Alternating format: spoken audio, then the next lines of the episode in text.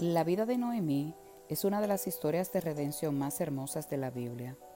Cuando estaba en Moab, ella sufrió una pérdida tras otra. Y una de las primeras cosas que aprendemos de ella es que fue una sobreviviente. Como todo sobreviviente sabe, la tarea de sobrevivir deja poco tiempo o energía para el gozo. Y Noemí ciertamente había perdido el gozo. Ella se encargó de cambiar su nombre de Noemí, que significa agradable, delicioso o exquisito, Amara, que significa amargura, y de verdad había respondido a su circunstancia con amargura, diciendo que la mano de Jehová había salido contra ella. Su amargura la había hecho incapaz de sentir el tierno toque de Dios, pero no hizo a Dios incapaz de tocarla a ella.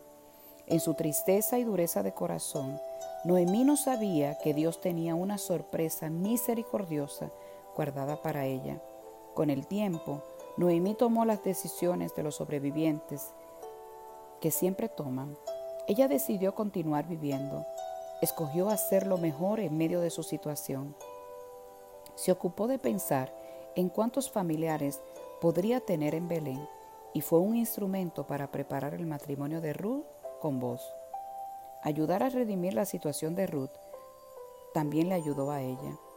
Dios usó a Ruth y a vos para sustentar a Noemí y llevar felicidad a sus últimos años mientras disfrutaba de su nieto Obed, quien más tarde sería el abuelo del rey David.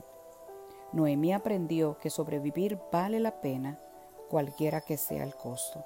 Aprendió que nunca es demasiado tarde para que Dios redima.